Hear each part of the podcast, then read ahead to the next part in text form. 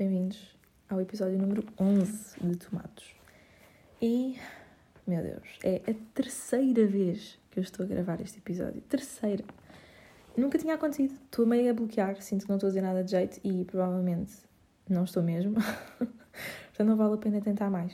Esta vai ser a última vez, acho eu, uh, que vou estar a gravar isto. E não tenho muitos temas. Eu apercebi-me de que o problema todo é que não tenho muitos temas e os temas que eu tenho não são interessantes. Portanto, se querem parar já de ouvir, entendo perfeitamente. Uh, mas queria-vos dar um, um, contexto da minha semana. Basicamente, eu fui, uh, fui jantar fora com o meu namorado. Fomos à hamburgueria do bairro, que é um restaurante, pá, super barato. Pá, e pronto, fiquei feliz porque realmente uma pessoa já não está, não está habituada a gastar dinheiro na rua, não é? E a tocar em dinheiro, bem, há quanto tempo é que eu não tocava em notas? Pá, imenso. Uh, estar em casa é mesmo outro mundo. Um, e antes de restaurante, eu supliquei ao João para ligar para o restaurante. Porquê? Porque eu tenho medo de ligar às pessoas. Eu não consigo ligar, pá, dá-me ataques de ansiedade. Atenção, eu não quero uh, menosprezar as pessoas que realmente têm ataques de ansiedade, porque eu não os tenho, mas, pá, quase que tenho, percebem? Eu, eu quando estou a marcar um número já estou meio a respirar rápido, percebem? Não gosto de falar com pessoas que não conheço, é mesmo, não pá, não curto. Um, lá no Reino Unido, quem tratava das contas era eu. Eu sei que estava mais para que eu dissesse que era a Sara, mas era eu. Eu liguei, tratei da água, quer dizer, a Sara também ajudou, obviamente, Sarinha, não me mates, mas quem tratava a maior parte das chamadas era eu. E pá, não sei, é que acabei por, uh, por me habituar e pá, mas era bem complicado, eu vou já dizer, uma coisa que vocês não sabem uh, é que a maior parte de, das pessoas que estão a trabalhar no Reino Unido, em termos de call centers e assim, de apoio ao cliente, pá, são paquistaneses. Eu não eu não acho que não estou a ser pá, não é bem estereótipo é mesmo verdade porque sempre me atenderam paquistanês e pá ou seja não sei se vocês alguma vez ouviram um, paqui, um paquistanês a falar inglês mas é, é macabro percebe? Não dá para perceber nada e era mesmo complicado comunicar, porque para além de eu não ser inglesa, porque eu acho que para o inglês é ser mais fácil, é como se eu estivesse a falar com alguém e tentar falar português. Eu já conheço a língua, portanto, todos os sons que vão sair daquela boca eu já vou tentar apanhar. Agora, uma portuguesa a tentar falar inglês, com um paquistanês a tentar falar inglês, estão a perceber? Desastre. Uh, mas mesmo assim, pá, não ficava tão estressada como em Portugal. Pá, eu sei que devia ser ao contrário, mas eu não consigo ligar. Eu pedi ao João para fazer a marcação no restaurante, sim, porque, pá, eu achava que todos os restaurantes neste momento iam fazer marcações. Porquê? Porque imagina que nós chegamos a um restaurante e ele está cheio. Uh, porque assim, os restaurantes neste momento é muito mais fácil de ficarem cheios porque há menos mesas, não é? E acreditam que não aceitava uh, marcações. Ou seja, tipo, não aceita marcações do género. Se eu aparecer lá e estiver cheio, tenho que esperar. Weird, weird, uh, mas pronto, tudo bem. Então lá fomos e eu vou-vos explicar como é que funciona ir num restaurante. Se vocês não sabem, pá, estamos, temos entrado de máscara, óbvio, mas quando nos sentamos à mesa já não temos que estar de máscara. E depois a senhora, temos contato com a senhora porque a senhora dá-nos os talheres, a senhora traz-nos as bebidas, a senhora traz-nos os pratos e estamos sempre meio em contacto com alguém que está com Covid. não é bem? Mas percebem o que eu ia dizer, não é? E foi assim um bocadinho estranho. E depois também para pagar. Uh, eu paguei, nós pagámos e depois eu levantei-me uh, e estava a falar com a senhora ao balcão. Ah, e para me levantar tive que pôr a máscara. Pronto, estranho, eu sei, mas temos que voltar a pôr a máscara. Quando estamos a circular pelo restaurante, temos que pôr a máscara. Quando estamos sentados à mesa, já não. Pronto. Então eu levantei-me, pus a máscara e estava ali a falar com a senhora ao balcão. E ela estava-me a contar que muita gente tinha sido despedida, etc. E veio um senhor, que também estava lá no restaurante, foi pagar. Portanto, ele foi ao, ao balcão pagar e não tinha máscara. E eu, bro e a senhora não lhe disse nada. Ou seja, há aqui uma falta de fiscalização que eu vou dizer. não, mas a sério, eu achei assim um bocadinho. Pá, é, é, ninguém sabe bem o que é que tem que fazer, uh, não está nada. Uh, como é que eu ia explicar? Estipulado, as pessoas fazem o que querem e, portanto, ir aos restaurantes é um bocado. Eu sinto que ainda é um bocadinho uh, perigoso porque as pessoas não sabem o que é que estão a fazer, percebe? um, e pronto, foi isto relativamente ao restaurante, não é?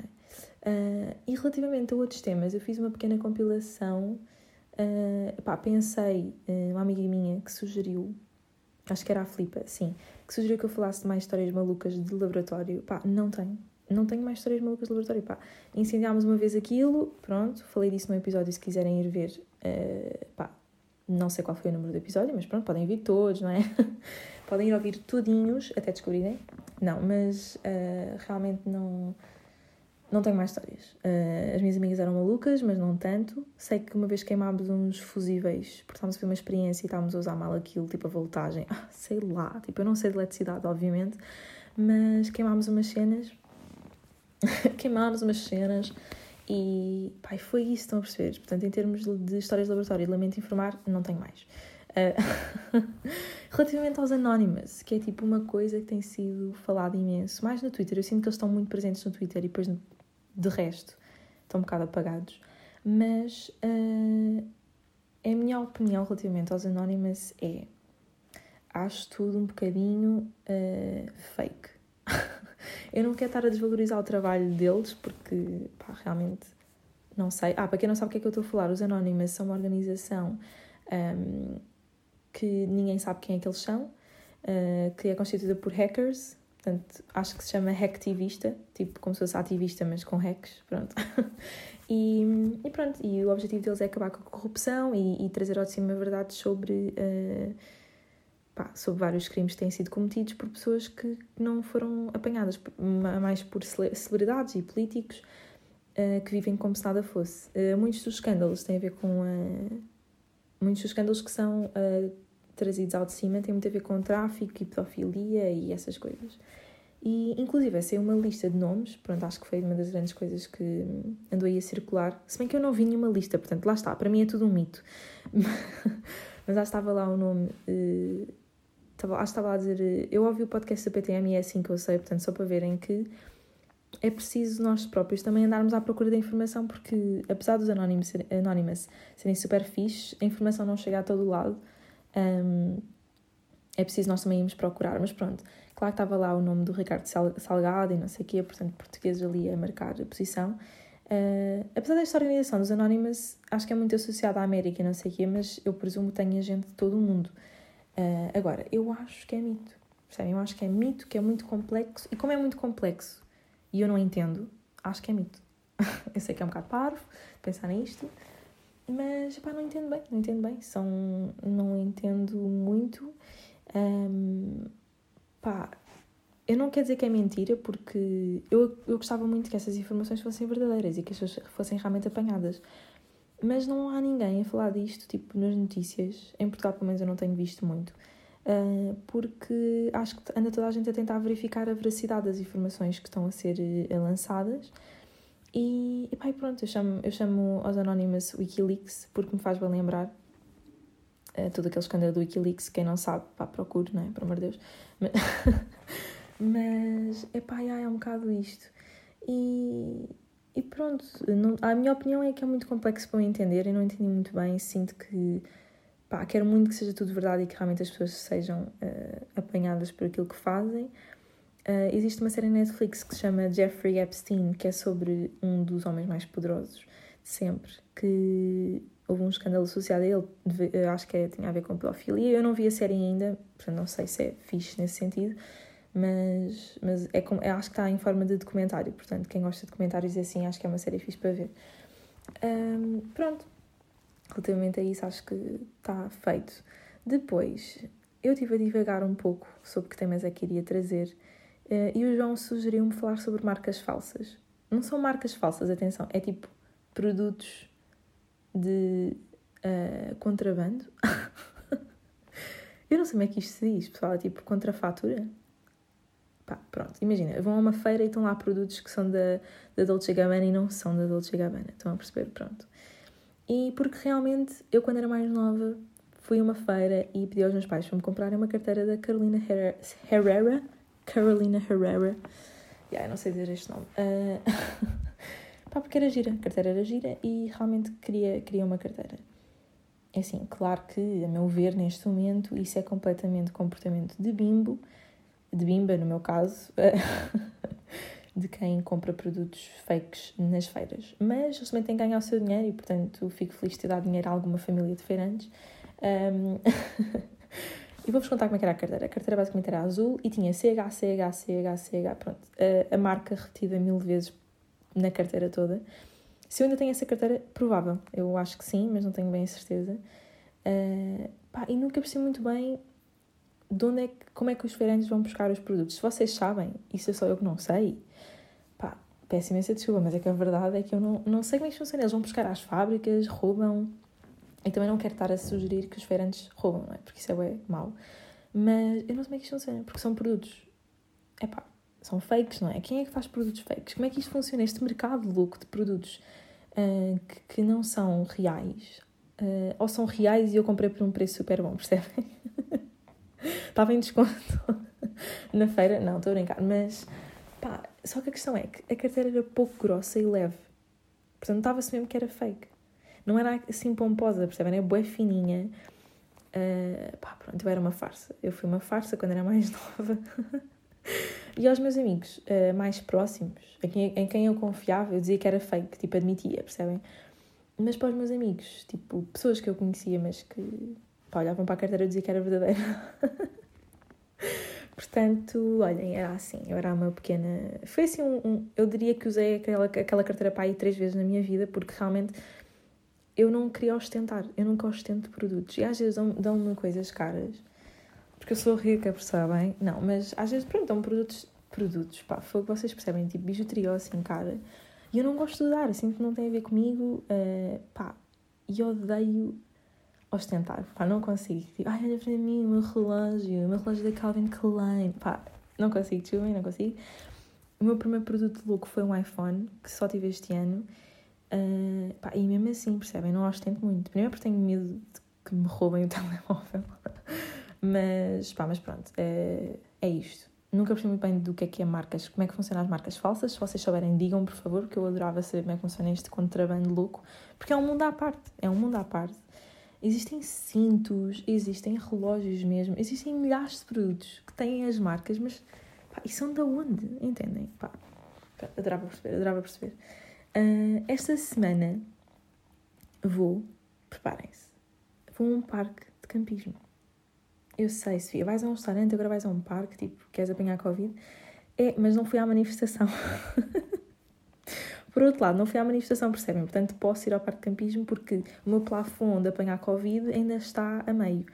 Um, eu posso falar um bocadinho das manifestações, se bem que não tinha muito planeado, mas já que falei disto. Epá, uh, ainda bem que vocês foram, porque assim, eu não fui e gostava muito de ter ido, arrependi-me de não ter ido, vou ser sincera. Acho que era uma altura mesmo muito importante termos estado todos unidos uh, nessa luta. E uh, na altura, quando eu pá, não me apercebi que era naquele dia, e quando me apercebi já era meio que tarde. Epá, isto são desculpas, eu não vou estar a desculpar-me, porque realmente tudo o que eu posso dizer vão ser sempre desculpas. Na verdade, não me esforcei o suficiente, vou admitir, não, não me esforcei mesmo. E um, podia-me ter esforçado mais para ir. Pronto, mesmo quando me apercebi já era tarde mais, podia ter aparecido na mesma. Mas pronto, agradeço a toda a gente que foi. E há muita gente a dizer uh, que o Covid e bababá, toda a gente vai morrer. Epá, primeiro ainda é muito cedo para andarem com essas coisas que ninguém sabe se os casos vão mesmo aumentar. Depois, Uh, não houve, a distância social não foi garantida, o distanciamento social, aliás, não foi garantido. Uh, para não venham dizer que foi. Pronto, estavam de máscaras, uh, mas é assim, o Covid também entra para os olhos.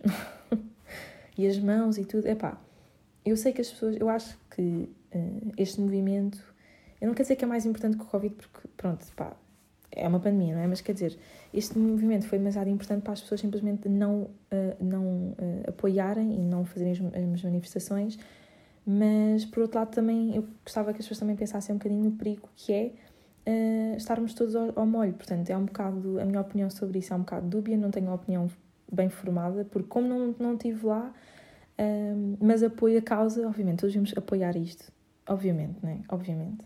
Quem não apoia é porque não tem humanidade dentro de si, mas um, pá, não sei, percebem? Eu gostava muito que a manifestação tivesse sido um bocadinho mais calma, mas acho que as próprias pessoas não estavam à espera de tanta aderência, portanto, as pessoas não estavam preparadas, uh, a própria organização acho que não estava preparada para que houvesse tanta, tanta aderência e daí que uh, o distanciamento não, pá, não foi possível de cumprir, pronto. Por exemplo, a manifestação da cultura foi muito mais pacífica pelas imagens que eu vi, também não fui, portanto, claramente não sou ativista. Uh, não, mas pronto, a, Administração da Cultura, pelas fotos que eu vi, as pessoas estavam muito mais afastadas umas das outras, porque também não houve tanta aderência. Também preciso um bocado relativizar as coisas, as pessoas também não estavam à espera. Mas ainda bem que houve muita gente que foi, fico muito feliz. Uh, e claro que, espero que isto não tenha repercussões, repercussões um, no, nos casos de Covid, mas se houver, uh, pá, pronto, não sei até que ponto é que tinha, não tinha mesmo que ser e, e Pá, é isto, é um assunto complicado para mim falar, mas, mas pronto. Uh, ainda bem que foram, a sério. Fico muito feliz da manifestação e ter corrido bem. Acho que não houve confrontos e foi tudo smooth. E, e pronto. Acho que está arrumado esse assunto. Uh, relativamente ao parque de campismo, que era isso que eu estava a dizer. Epá, uh, não é? Quer dizer, não dá para acampar neste momento. Uh, quer dizer, não sei se é permitido, eu acho que não. Porque imaginem, vão à casa bem aonde, não é? Portanto, toda a gente que, faz, que vai acampar em tendas tem que ir à casa de banho, a uma casa de banho pública, que neste momento acho que não é possível. Portanto, eu vou o campismo para, uh, pá, tipo, moradias, se é que se pode dizer isso. Uh, acho que sim, acho que são moradias. Portanto, não é acampar. Vou o campismo viver durante 5 dias, ou lá o que é que é. Uh, eu gostava de acampar em tendas, eu prefiro isso. Uh, estar em moradias, a bungalows, tipo, isso para mim é uma mentira, não é campismo, é só estar perto do campo. Mas, mas a verdade é que vou, uh, vou com a minha família, com a minha fam, e, e é assim, fomos ver a temperatura, não vai estar muito bom, vai chover, está vento, portanto vou, vou para um parque campismo com terra molhada, percebe? portanto, por um lado até ainda bem que não vamos de tenda atrás, porque ia chover na tenda, de certeza. Mas, mas pronto, vamos, vamos uns dias fora, espero que não haja ninguém, muita gente lá, não é? Quer dizer, não quero mesmo apanhar Covid, já arrisquei com o restaurante e, e pronto, mas depois digo-vos como é que foi. Uh, e. Ah, uma sugestão da semana. Sim, é uma série que eu ando a ver. Uh, relativamente ao livro, ah, o livro, pois, eu ando a ler um livro, não é? Supostamente. Tenho lido pouco, muito pouco, mas tento sempre ler um bocadinho antes de dormir, só que não tenho feito isso e sinto-me culpada. Sabem que é aquele ponto em que tu pensas, pá, eu devia mesmo estar a ler e não ando, não ando a ler tanto. Estes últimos dois dias, pá, não li. E prometo que me vou esforçar. Vou levar o livro para o parque de campismo, obviamente. Uh, e pronto, a sugestão da semana, lá está, é a série que se chama Blacklist. E não sei porque é que eu comecei a ver, porque esta série é meio. Como é que eu vou explicar? Meio NCIS, porque as personagens são sempre as mesmas. Um, porque é também de resolver crimes e, tal, e é FBI, estão a perceber, é tipo isso. Mas, uh, pá, mas estou a adorar, é mesmo muito fixe e estou sempre a querer ver o próximo e o que é que vai acontecer. Oh meu Deus, já vi 20 episódios, tenho um problema, venham salvar-me, por favor. mas, pá, mas uh, estou a gostar imenso. Chama-se Blacklist ou Lista Negra, como queiram uh, chamar. E eu vejo na Netflix, portanto, porque sou rica, lá está. Não, mas pronto, é muito fixe, vão ver se quiserem. Uh, pá, e pronto, chegámos à altura, a derradeira altura de eu falar do Big Brother, portanto, já estou a sentir a taxa de retenção a cair. Ah, e queria dizer que há algumas pessoas que me ouvem que veem Big Brother, acho eu, porque a taxa de retenção não deixa assim tanto quando eu começo a falar do Big Brother, portanto, obrigada por me acompanharem até ao fim do episódio. Um, e pronto, então o que é que eu quero dizer sobre o BB 2020? Pá, muita coisa, não é? Muita coisa. Para já, beijinhos aos demais que não vão continuar, que não vão ouvir esta parte, mas uh, o que, é que, eu, que é que eu tenho a dizer? É assim, Ana Catarina é um mulherão, percebem? Eu tenho respeito por aquela senhora. Um, o que aconteceu, para quem não sabe, mas quer ouvir na mesma até ao fim, eu conto o que é que aconteceu. Houve nomeações um, e disseram que só, só se podia nomear mulheres. Para já, é, é porquê? Porque é que uh, a casa tinha a casa tem mais mulheres que homens neste momento. E para, para equilibrar um pouco as coisas, uh, uh, basicamente obrigaram os concorrentes a nomear só mulheres, para obviamente uma mulher ter, ter que ser expulsa. Pronto. Porque ultimamente só têm sido homens. Porque será, não é? Porque será. Uh, mas pronto, então o que é que acontece? Ana Catarina, que é vegan e, e apoia feminismo e, pá, e tudo o que é de bom na vida, Não, eu não sou vegan, pá, adoro carne, mas pronto, tudo bem, respeito a Ana Catarina, tudo bem. Uh, e então, pronto, ela disse que não ia nomear, preferia não nomear nenhuma, nenhuma mulher, porque ela sempre disse que não ia nomear mulheres a não ser que tivesse mesmo que ser. Pronto. E o Big Brother obrigou. E ela disse: uh, pá, desculpem, mas eu prefiro sair do que nomear mulheres, porque eu tenho alternativa, estou a ver mulheres, estou a ver homens à minha frente, portanto, uh, e pronto, basicamente foi nomeada automaticamente. Mas é assim, eu respeito super uh, pá, aquilo que ela disse, obviamente. Se fosse eu, epá, e eu não sei se tinha a coragem dela de manter a minha posição, porque ela teve ali mesmo. Eu sinto que ela teve ali um, mesmo no. Como é que se diz? Mesmo quase a ser expulsa, eu senti isso. Uh, porque a Jana, ah, não respeito as tuas regras, prefiro sair. Muita gente diria, então sai, não é? não, mas pronto, gostei muito da atitude dela porque manteve, manteve aquilo que ela sempre disse, que não ia nomear mulheres a não, ser, que tivesse mesmo que ser, ou seja, numa fase em que já não houvesse homens. Uh, e pronto, e estamos assim agora. Estou a adorar Pedro Alves e Jéssica completamente no lodo. Pá, e o Pedro Crespim a dizer bobagem. Eu vivo para aquilo. Eu, eu, não vejo os extras.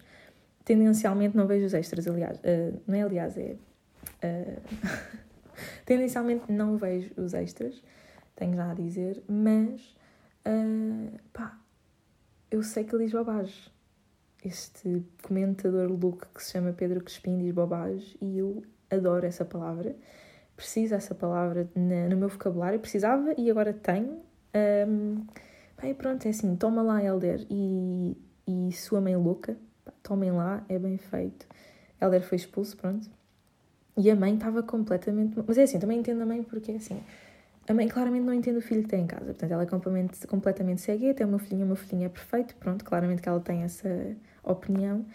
Uh, e quando alguém disse que ele via no Strum, por acaso não sei qual foi o, o, o contexto, mas presumo que seja porque ele não arruma, não limpa, não sei.